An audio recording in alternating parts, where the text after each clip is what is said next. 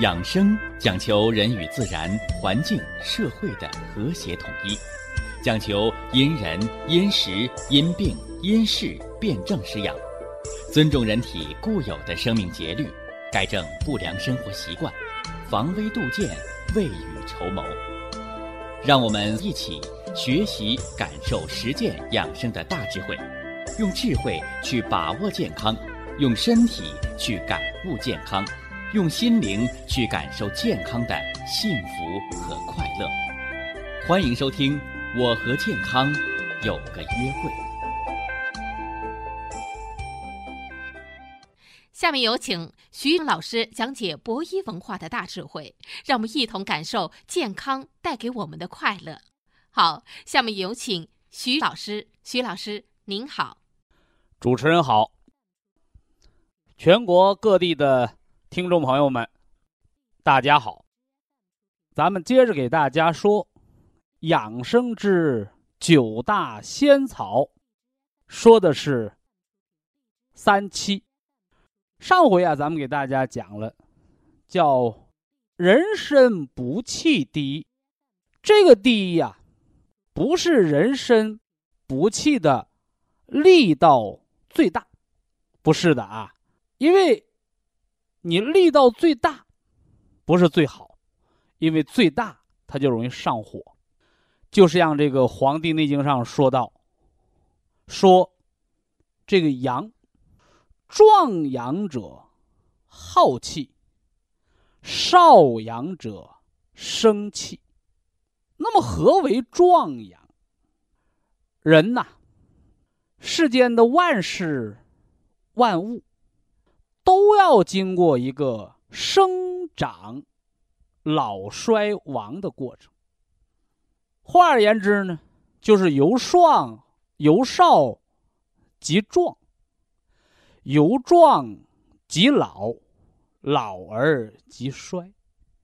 所以吧，这里边的壮火，就指的是那些什么呢？火力比较强大的药。举个例子来说，你像附子。是不是啊？强力的补肾壮阳的药物，所以这样的火邪比较盛的药物，它就容易让人上火，容易让人发热，容易耗散人的阳气。反之呢，你像人参、当归，人参补气，当归和血。我给大家讲过。传统、地道的中成药，讲过当归丸，调的就是肝血不和，是吧？当归加上炙甘草，什么是肝血不和呀？啊，肝的经风的斑秃，肝的纤维化，肝的硬化，包括肝的腹水。当然了，我们只是给大家举个例子，那么具体用药的细则。啊，请您垂询啊，你当地医院的医生啊，这个不在咱们养生的范畴当中。哎，咱们只是蜻蜓点水说那么一点，所以这样一来呢，大家就明白了啊，壮火和少火，也就是壮阳和少阳的区分。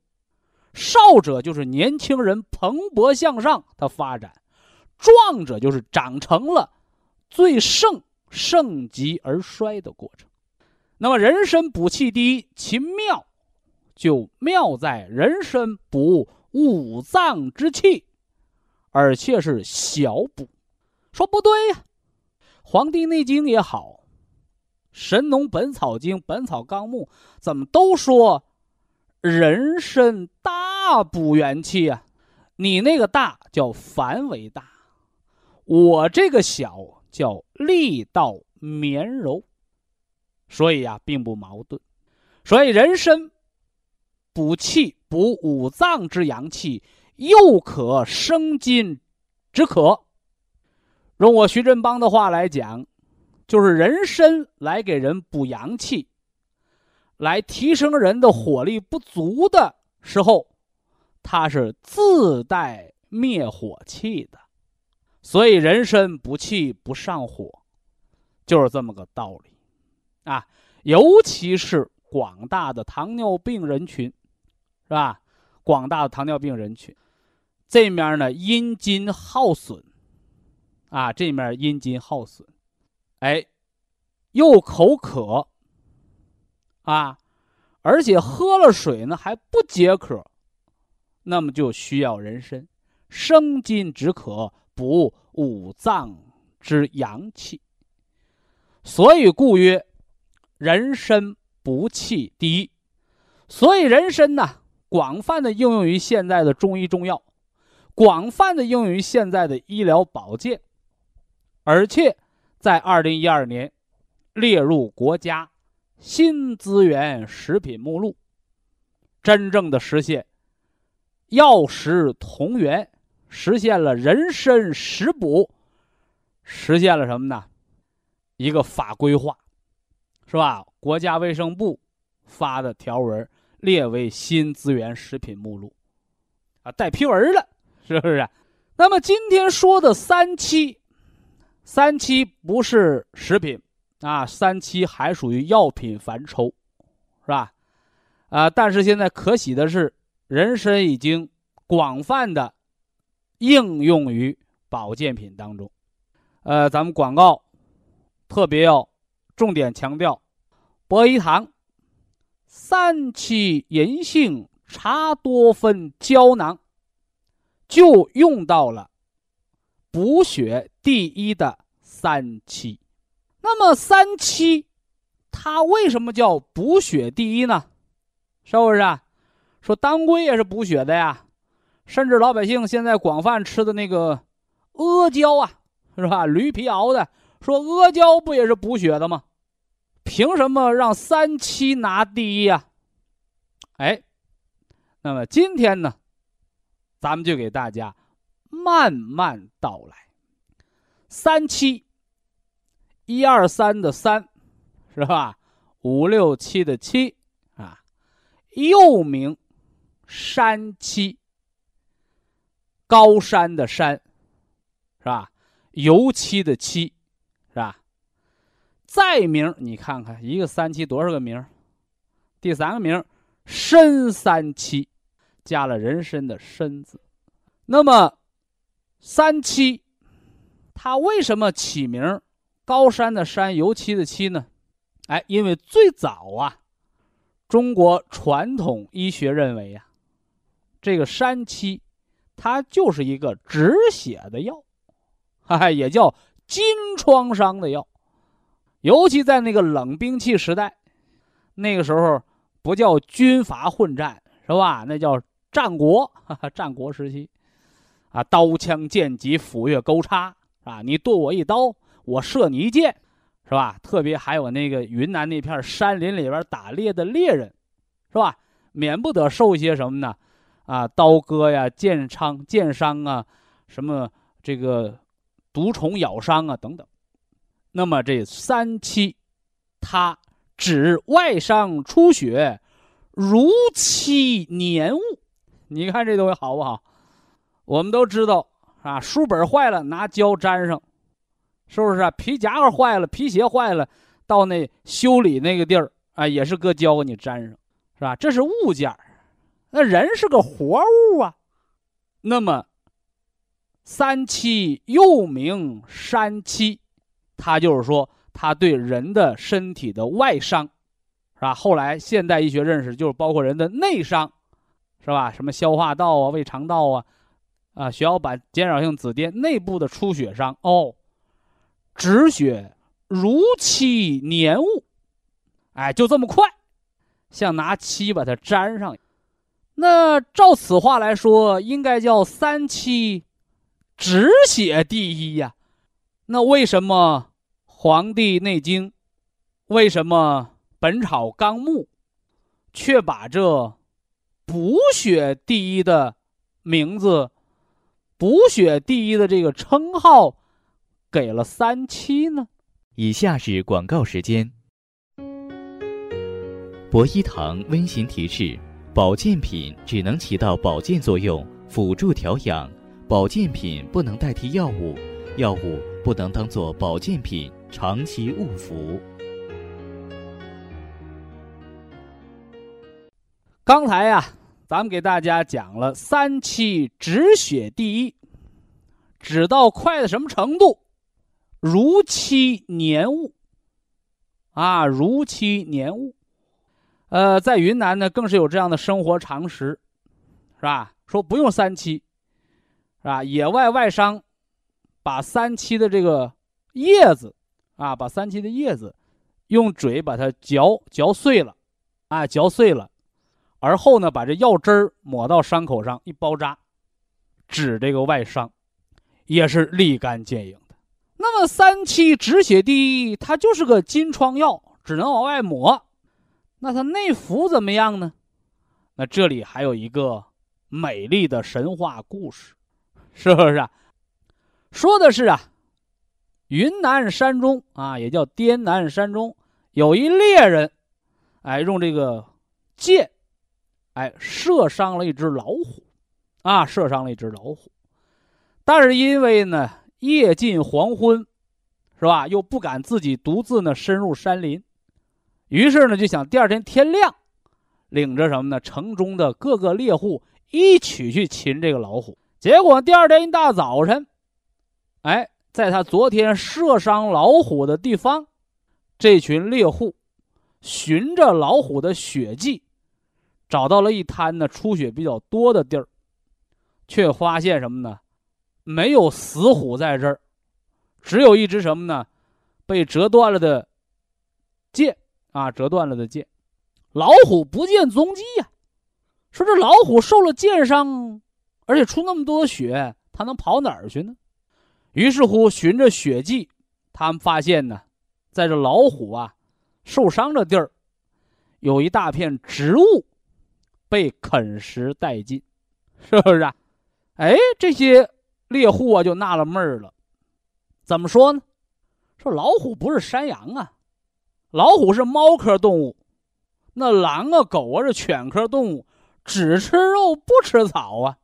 说老虎怎么还吃草了呢？后来呢，就把这老虎啃食这草，就带回什么呢？家中，给当地呀，哎，老中医来看，老中医看了就告诉他们，哎，这种是天底下最好的止血药，是吧？因其什么呢？花叶的特点，是不是啊？哎，三片叶，七片叶，是吧？哎，名曰三七。老虎怎么跑的？哎，老虎受伤不假。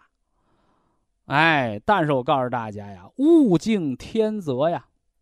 现在我们都知道，人有病上医院，猫狗有病上上兽医，上那个宠物医院。那野外的老虎，是吧？野外的这个什么呢？狼、熊。他们到哪儿看病啊？他们有天人感应，是不是啊？哎，大自然动物是有知觉的，是吧？为什么来地震的时候，那狗叫啊，鸡不回屋，鸡上树了？天人感应，大自然的感应了不得。所以呀，这老虎受伤，它自己吃草药止血，后来顺利逃过这生死一劫。哎，逐渐呢，这老虎的灵性。是不是啊？百兽之王，说这名不是虚得的，不光是老虎，它能吃别的动物，关键是它得有超强的生存能力，啊，可见老虎啊，它也是个什么呢？啊，没有执照的天然的中医师啊，是不是？好了啊，这玩笑话就简单说这么多，这也是一个非常美丽的动人的传说。那么三七止血第一，那为什么《本草纲目》上却说三七补血第一呢？我们今天呢，给大家慢慢说。这是三七止血。那么后来呀，经医学研究，三七不但可以止血、止筋创伤，三七还可以化淤血。啊，化淤血，是吧？尤其是现在那个脑梗塞、脑血栓、血栓型脉管炎、心肌梗塞，你到医院打的中药用的都是三七的提取物。那有人就问我了，说三七的提取物好不好啊？是吧？好，当然好，不然为什么列为是吧国家的药物品种啊？那么三七是打针好呢，还是口服好呢？中医讲循经啊，中医讲循经，就这药物到体内，它得什么呢？哎，根据它的色味它走不同的经络。但是现代科技把中药打血管里头了，它用的是中药的有效成分，啊，而中医讲的五色、五味归五脏。是吧？中药走经络，它和你打针这儿，它可能就有一些纰漏，所以这仅代表我个人的观点，啊，我认为中医中药地道的还是别往血管里灌，哎，中医中药有地道的用法，啊，你是熬药汤啊，你还是做药粉呐，是丸丹膏散，是吧？你怎么用，啊，得按着传统地道的治法。那么三七补血第一，这到底是为什么？这个补首先是止漏，哎，所以补血的补，它和补衣服的补是一个道理。那么光补衣服不行，是不是啊？我们人光穿衣服不行，你饿肚子饿死了，得吃饭呢。所以补血补血应该是两个方面，一个叫补，一个叫益。补是止漏，益是增加其不足，所以呀，《本草纲目》上对三七的论述就非常全面了。为什么三七补血第一？大家请做记录。哎，咱把这个话的出处告诉大家了，《本草纲目》啊，你上新华书店，你还上书城，你翻那《本草纲目》看看看，找目录啊，找到三七，看有没有这句话。三七者，补血而不留瘀；三七者，活血而不伤心。哎，这是三七的精妙之处。止血啊，如其年物。我们看着外边长个血嘎巴，那我吃肚子里血止了，能不能在血管里边也长上血痂，变成血栓呢？不会。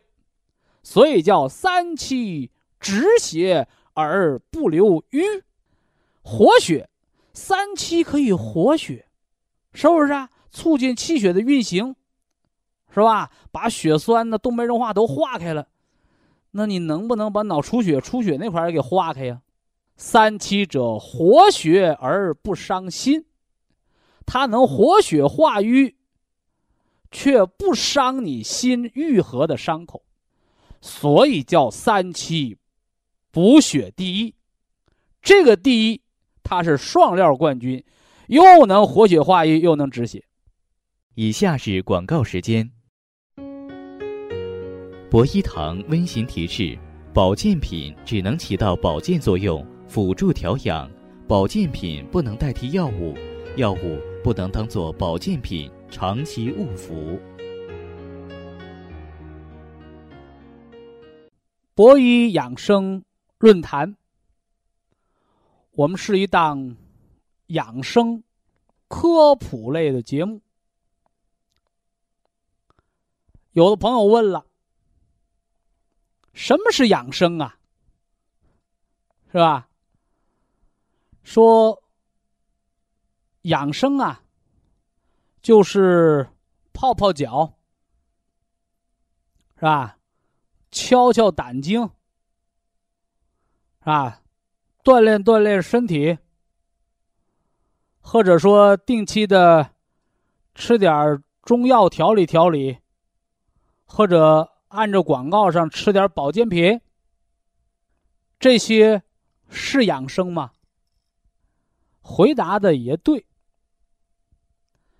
但是呢，并不完全，或者说呀，这些泡脚。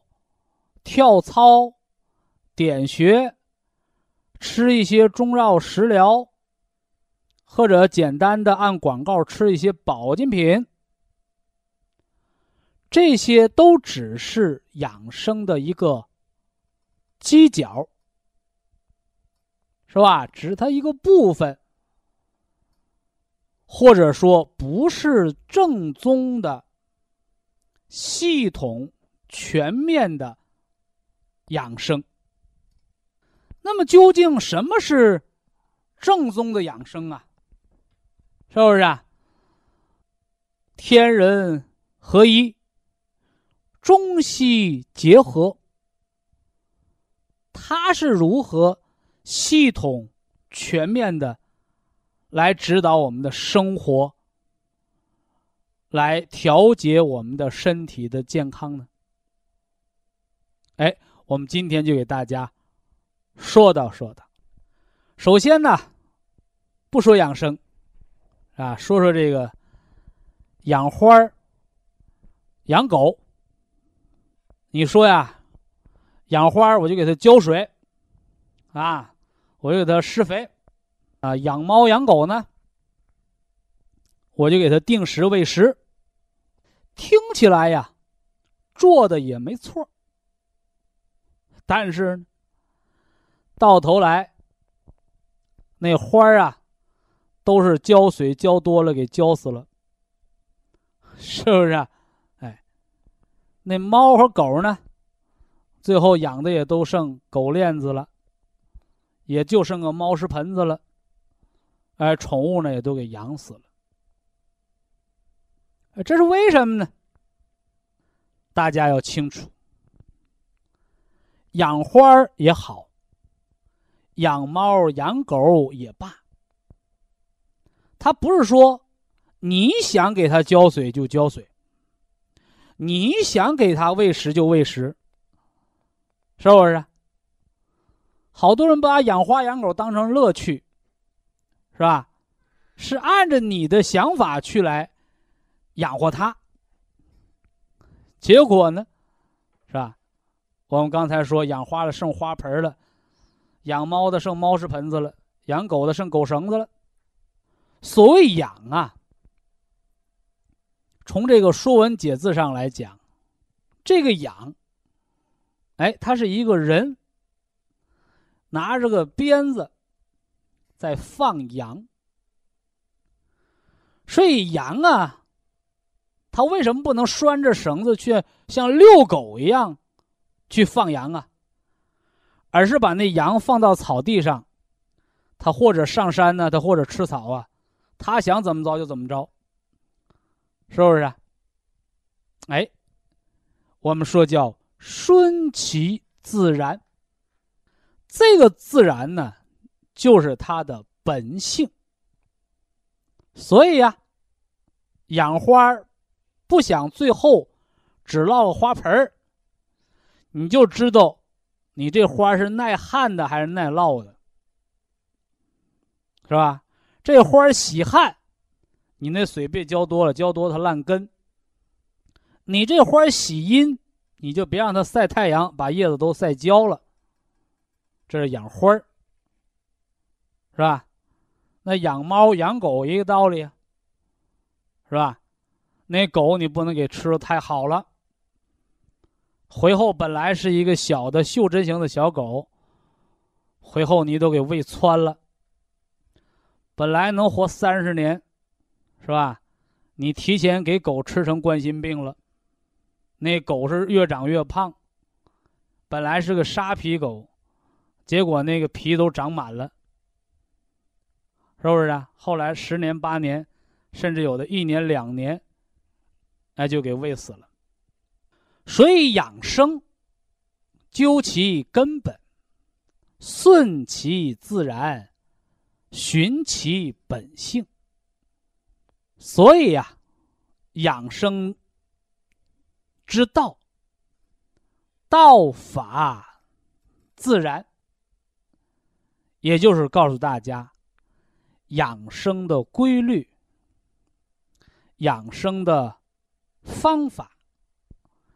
养生的技术，甚至于养生应该吃什么、用什么，不是人主观的想当然，应该是取法于自然，哎，和自然的规律去养，这才是真正的科学的养生的法则。我们把它总结为中西结合、天人合一，都是遵循着这个原则来给大家调养身体、预防疾病，来实现呢身体健康的。何为中西结合？是要实现中医的现代化啊！不要一说中医都是祖传的，是吧？老祖宗告诉就这么做，问他为什么，一拨了脑袋不知道。所以中医现代化叫知其然，还要知其所以然，也就是要把这里边的养生的。道理，哎，分析给大家听。哎，这叫中医现代化，不要只学偏方，而要学这个方法当中的科学道理。那么光中不行，现在都高科技了，是吧？中西结合的西是什么呢？哎。是西医生活化，是吧？我们到医院看病，是吧？我们到医院做检查，是吧？医生给我们开了药了，是吧？降压药它是降高血压的，是吧？降糖药呢，它是降糖尿病的血糖高的。那么，你给糖尿病的人吃降压药，它降不了糖；你给高血压病的人吃降糖药，他也降不了血压。反之呢，正常的人，你吃了这些降糖或者降压的药，把正常的降成低了也是病。所以呀，不要只是一味的迷信高科技、迷信科学，要让西医的。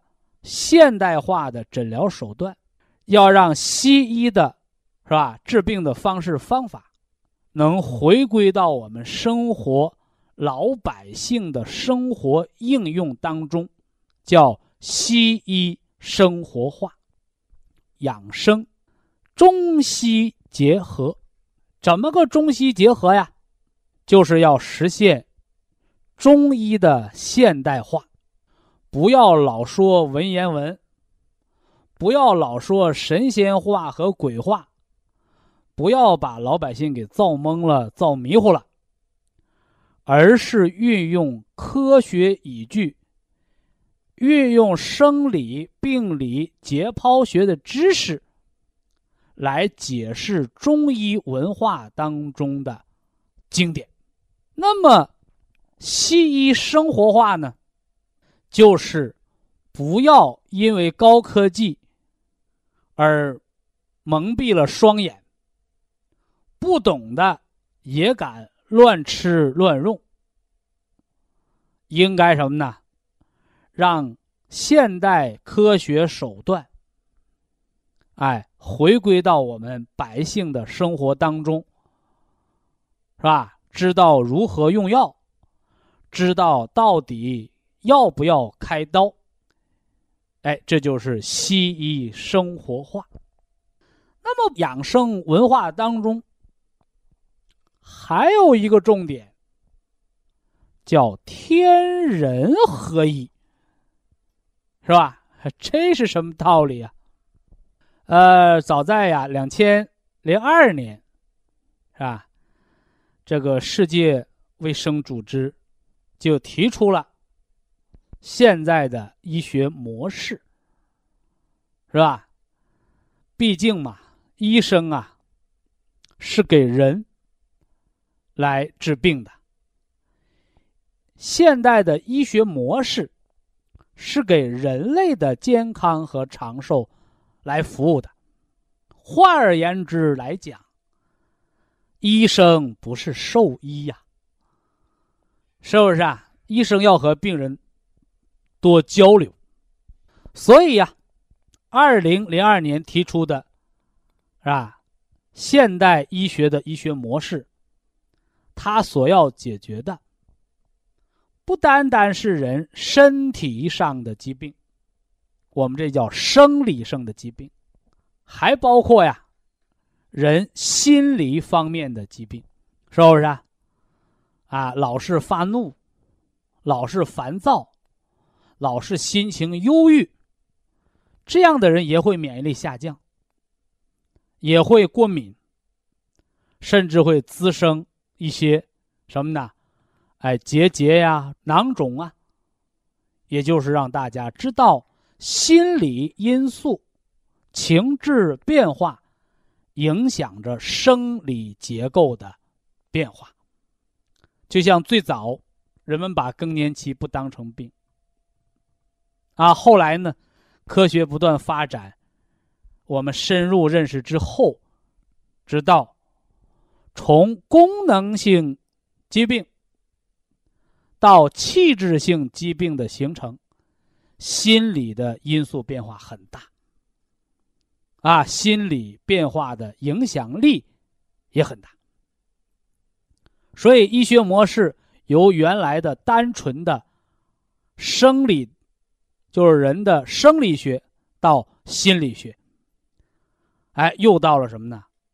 三维一体的社会学。啊，什么叫社会学呀？哎，就是人得病，他不单是你身体怎么了。你心理情绪怎么了？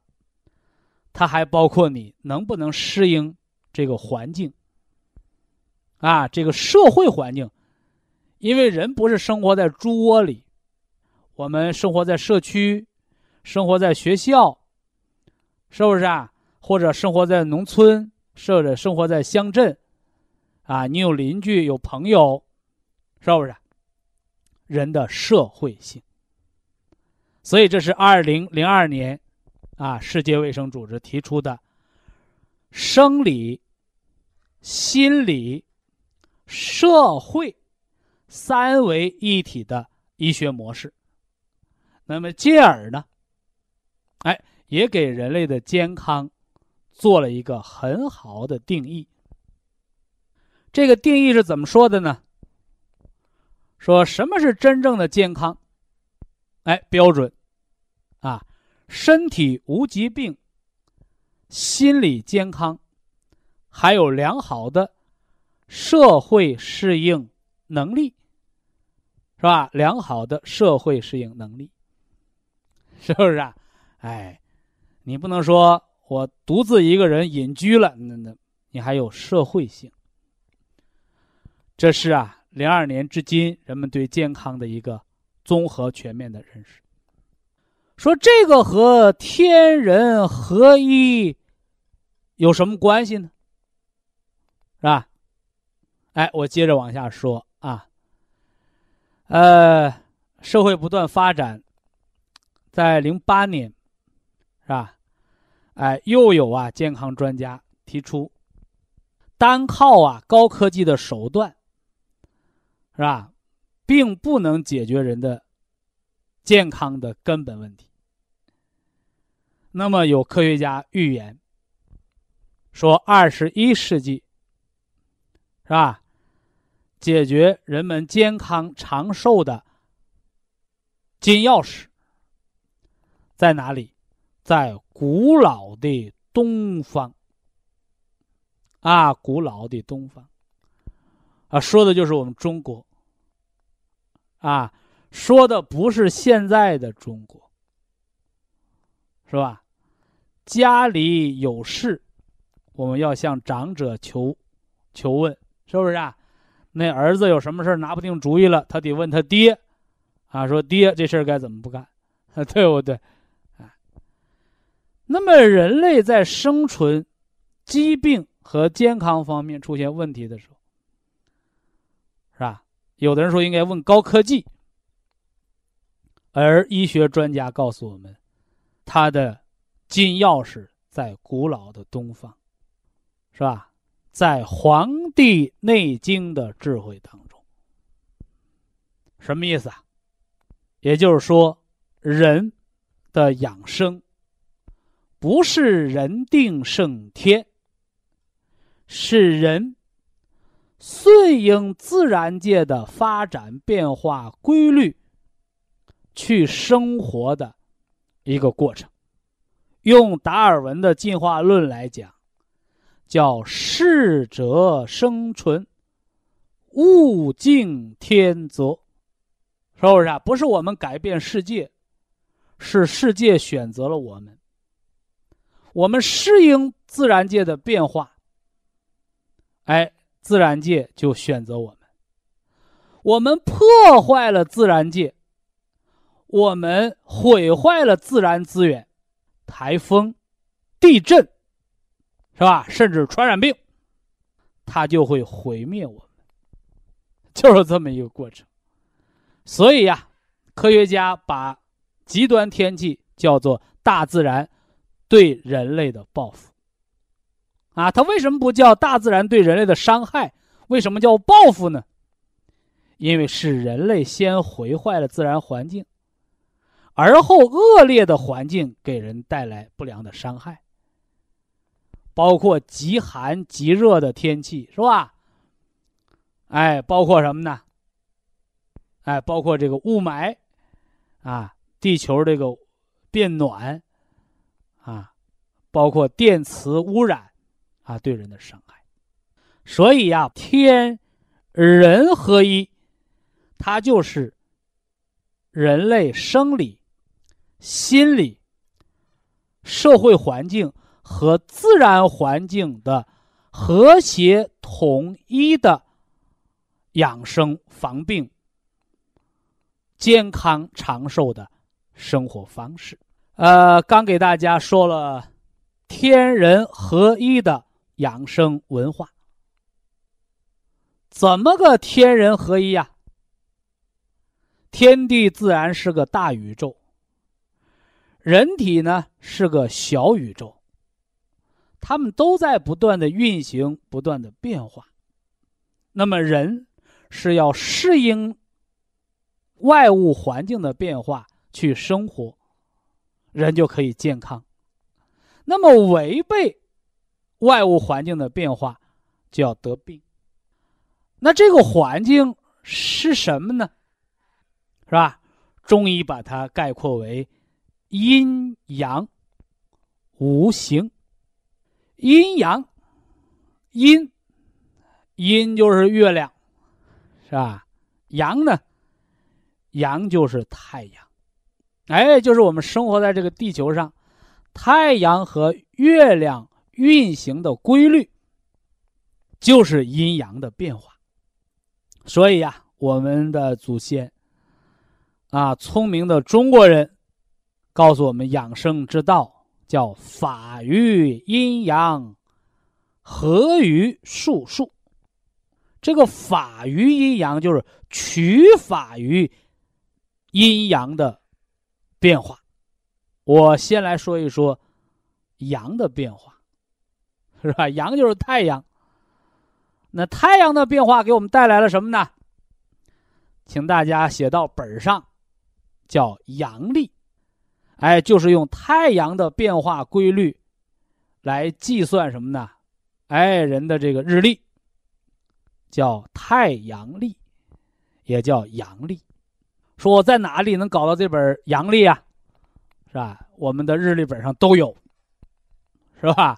而且还有歌诀：“打春阳气转，雨水验河边，是吧？惊蛰乌鸦叫，春分地皮干，是吧？立夏稻小满，种啥都不晚，过了芒种不能强种。”哦哟，说这不是二十四节气歌吗？没错。阳历就是二十四节气，哎，我们古老的中国呀，我们是个农耕社会，是不是啊？所以说，人们最大的工作、最重要的工作，就是得有种出来粮食，不饿肚子，解决温饱问题。所以，这个阳历就是太阳历，就是人们农耕耕作的规律表。哎，那时候说工作上班啊，说我上班去了，干什么呢？种地，啊，是最大的、最重要的工作。这是阳历。那么阴历呢？是吧？月为阴，所以月亮的变化，潮涨潮汐，啊，潮涨潮汐，是吧？月缺月圆，是吧？正月十五。啊，那是闹花灯，八月十五月儿圆，这都是十五，是吧？呃，大年三十呢，大年三十没月亮，啊，三十初一那都看不着月亮，啊，月亏没有月亮，是吧？那么月亮的变化不但影响着潮涨潮汐，还影响着女性的天轨，是吧？月圆容易崩漏。是吧？呃，那个没有月亮呢，三十初一容易脑血栓，啊，容易脑血栓。也就是月亮的变化影响着潮涨潮汐不说，它还影响着人体内的气血运行的规律。所以，我们中国的好多传统节日都是以这个阴历，又叫月亮历，来进行什么呢？制定的。所以法于阴阳，这阴是太阳，让我们怎么工作，农耕别误了农时；月亮告诉我们怎么生活，别坏了起居的规矩。哎，不要什么呢？违背天时而得病，日出而落，日作而息啊，日落而息。没有月亮的晚上，喝点小酒。有月亮的晚上，你别喝酒喝大了脑出血，这就是阴阳变化。那么还有什么呢？啊，还有叫五行的变化，是吧？金木水火土，哎，这是自然界的五种物质形态。不同的物质有着不同的特色，五行、五色。对应人体的五脏、五谷杂粮、五畜、五味儿，这都是五行文化。那么，五行之特色，或者五行它的特点，木主生发，我们叫春生、夏长、秋收、冬藏，是吧？哎，这是木的生。啊，火的长，金的收，是吧？水呢，水的封藏，哦，还有土化万物，这是五行的变化规律。那么把它总结为四季养生五行疗法，啊，这只是我们的一个总结。啊，用一句俗话说：“别装大瓣蒜。”啊，这个不是我们发明的，没那能耐，啊，是我们的祖先发明的。哎，这就是四季五行啊，天人合一，是天人自然的和谐统一。非常感谢徐正邦老师的精彩讲解，听众朋友们。我们店内的服务热线零五幺二六七五七六七三七和零五幺二六七五七六七三六已经全线为您开通，随时欢迎您的垂询与拨打。客服微信号二八二六七九一四九零，微信公众号搜索“苏州博一堂健康管理中心”。下面有请打通热线的朋友。这位朋友您好，喂，您好，尊敬的徐老师你好，哎。哎，我是青岛，呃，博弈有原因，哎，我今年七七十七岁了，哦，我是一体多病，是，呃，通过博弈文化学习，使我受益匪浅，我非常感谢老人家，您现在的身体状况怎么样啊？哎呀，我也感谢你，就是我的救命恩人呐！我下边告诉你一个好消息，同时也感谢青岛博医堂的董老师、小刘老师，他们对用户照顾非常好，好啊。工作认真负责，服务态度好，啊好。值得表扬他们。啊表扬，嗯，啊，徐老师啊，你的医德高尚，你医学知识渊博有你的博医保健品呐，以及你积累了几十年的这个经典方、祖传方。我就想知道你老啊，我人家瞧，我马上说中西结合的辩证四季、辩证施养，你的说医，你的医经套的科学，呃，养生理念，调要养好了，连大医院都治不了的疑难病症，真是啊，医你真是医者父母心呐、嘿嘿嘿我一下边我就说说，呃，这好的两个最好的消息。啊，一是我的几十年的低血压呀，现在血压已经恢复正常了。哎原来低压六十，高压一百，哦，经常头晕，嗯，身体乏力。现现。在呀、嗯恢复到呃八十到九十嗯，一百二到一百三，多好的血压多哈！好啊，嗯，哎，谢谢你了，老师。血压上来了，脑袋还昏不昏了？啊，昏的轻了，也摸的也清清了。嗯，哎，哎呀，太好了！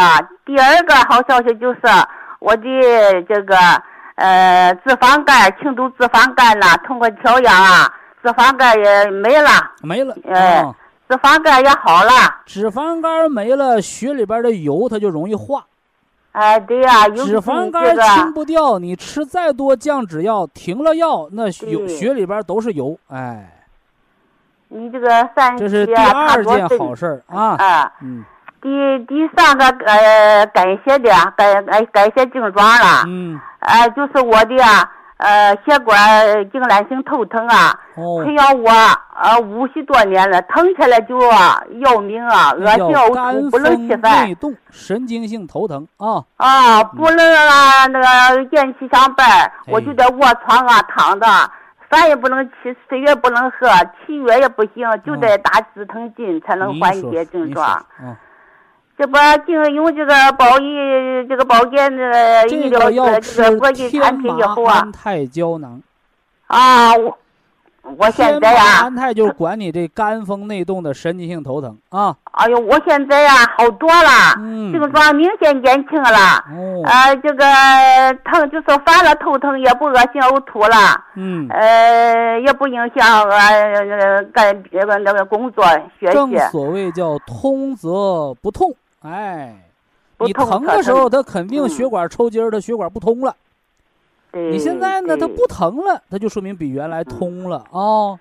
哎，嗯谢谢了，好事徐老师。儿好事，嗯，第第这个第二个改善的就是我的估计输送啊，输送的这个骨密度下降的，很厉害你你都说我三吧个了，这是第四个了。啊。第四个哎了我吧就是二零一一年就是也不行这摔了一跤，呃，这个也又想又想自己呃脑骨骨折。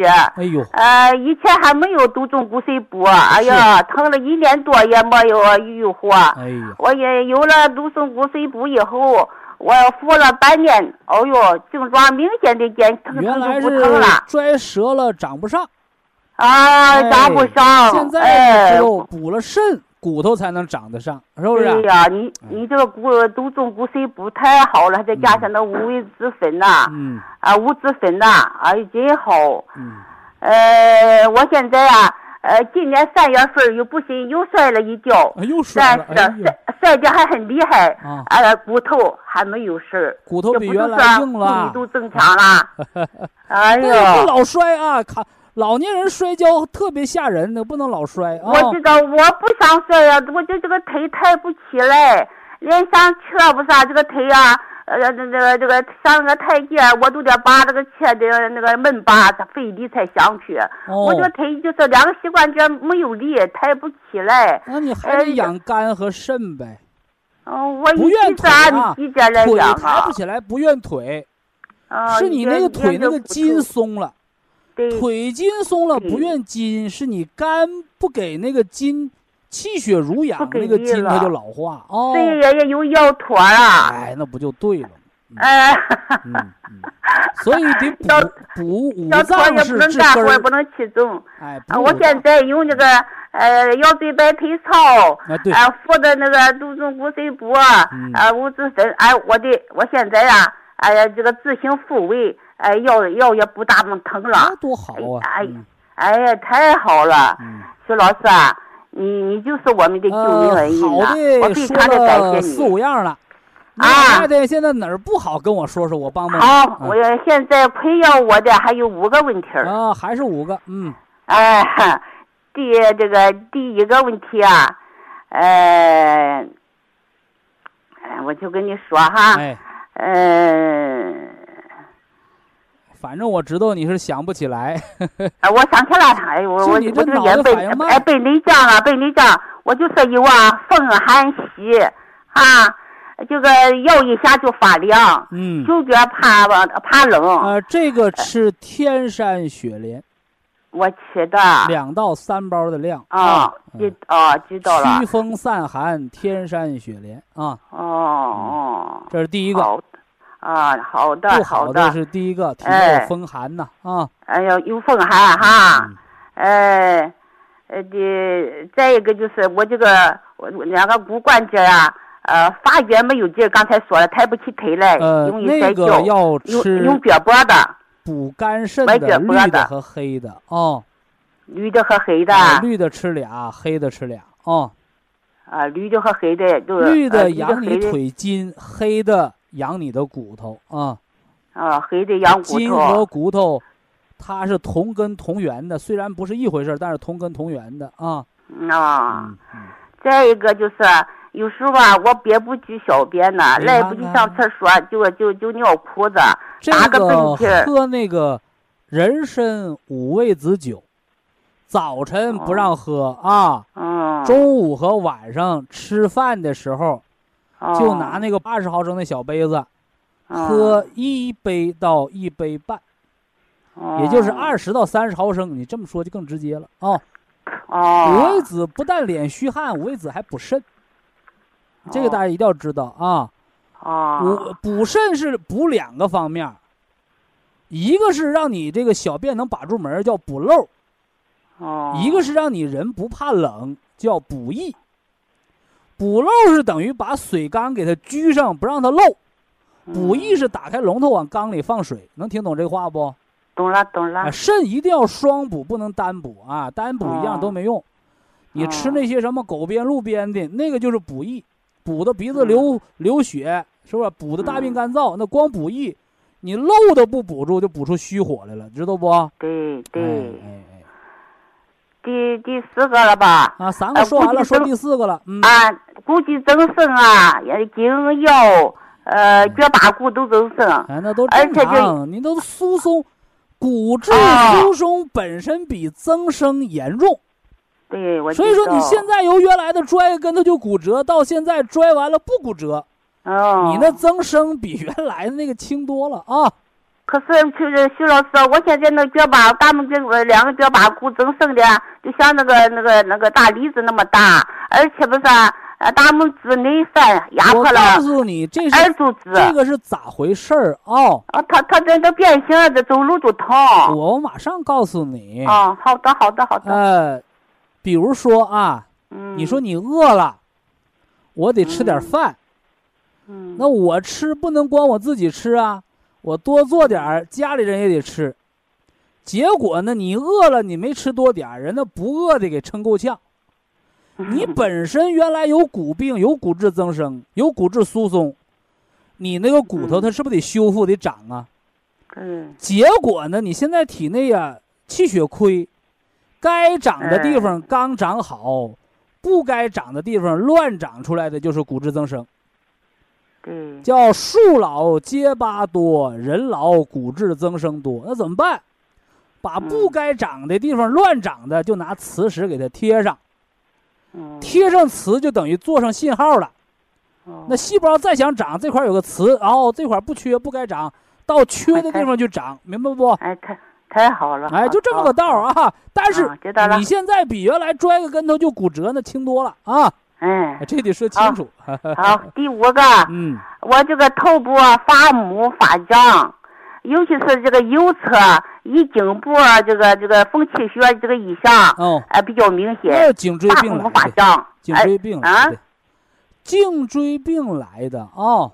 啊，引引啊起来所以说的压迫的那个骨髓颈动脉是补不是啊？呃，带着那个三七银杏茶多酚吃啊，是啊，哎哎，啊，骨碎补是长你那个颈椎的，哦三七银杏茶多酚是管你血管里边那动脉粥样硬化斑块儿的。垃圾，嗯，哎，你看有的老太太说，我一晃脑袋晕，到医院一查脑梗了。它不光颈椎病，它里边得有血粘度高和动脉硬化斑块儿。那有的人呢，吃三七银茶多酚吃了一整一整年了，晃脑袋还晕，不得脑梗，为什么？血液里边干净了。嗯，没有动脉硬化了，斑块不用放支架了，对不对？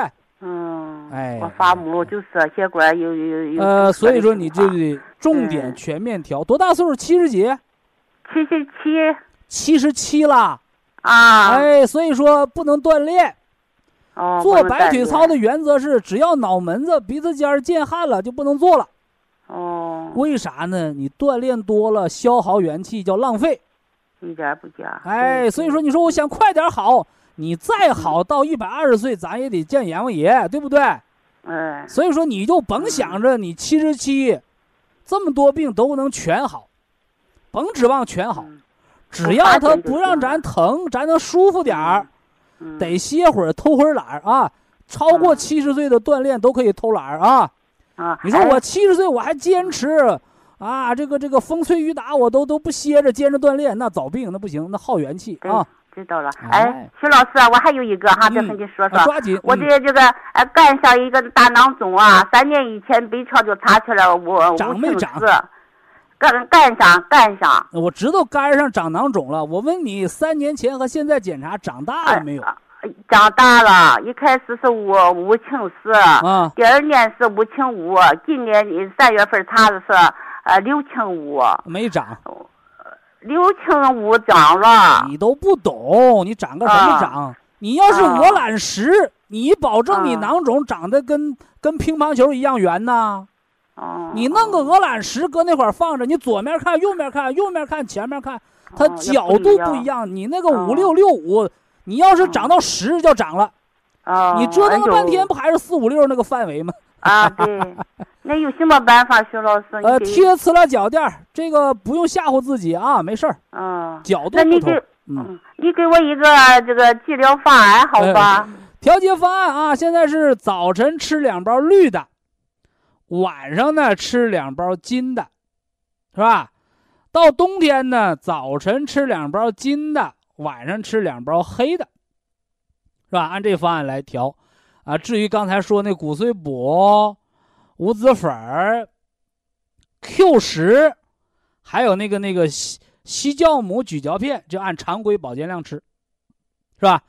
完了，那个三七银杏茶多酚按两到三粒，啊，骨关节病叫外边的病，咱们主要要防里边的心脑血管病，哎，所以那个三七银杏茶多酚这个按三粒防脑梗啊，防脑梗。希望老人家科学调整，早日康复。好，非常感谢徐正邦老师，我们明天同一时间再会。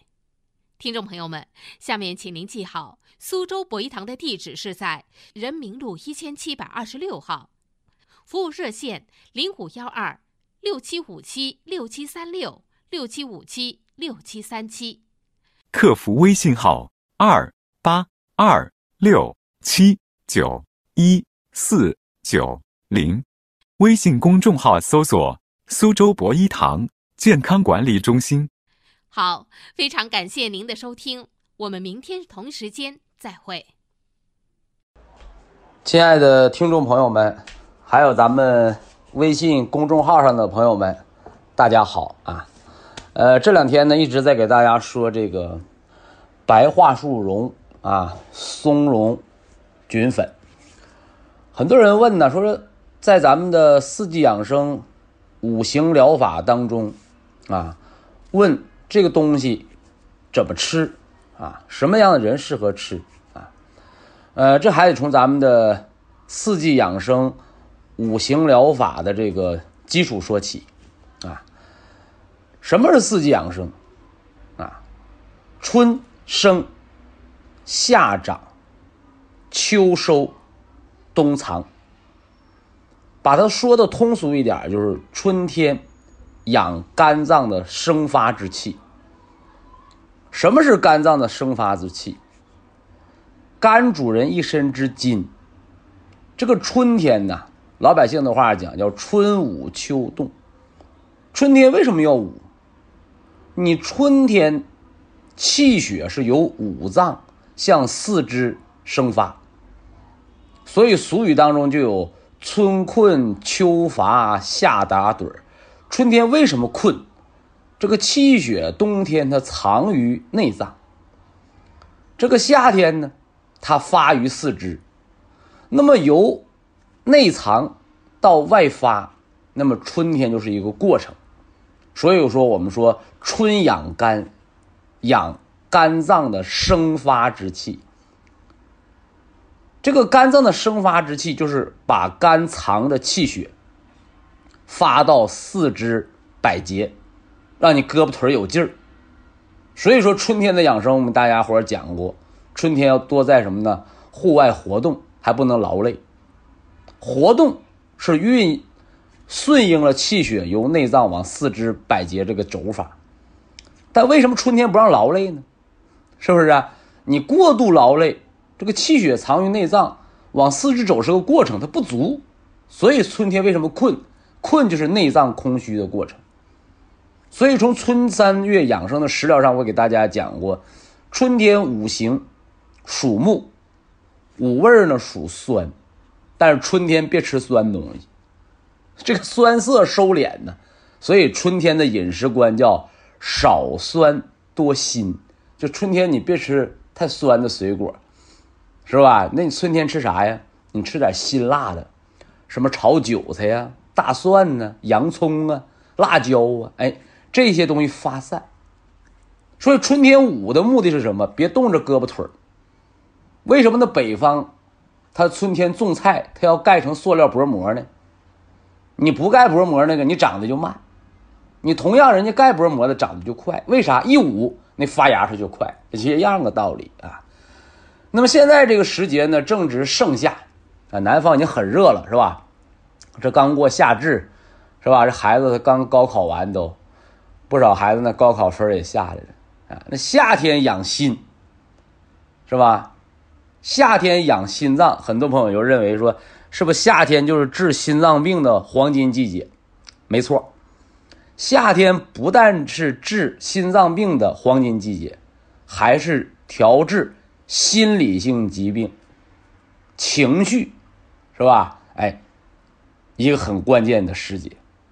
所以夏天，夏天你想治心脏病的，你想治抑郁症的。你想治心理性疾病的人怎么办？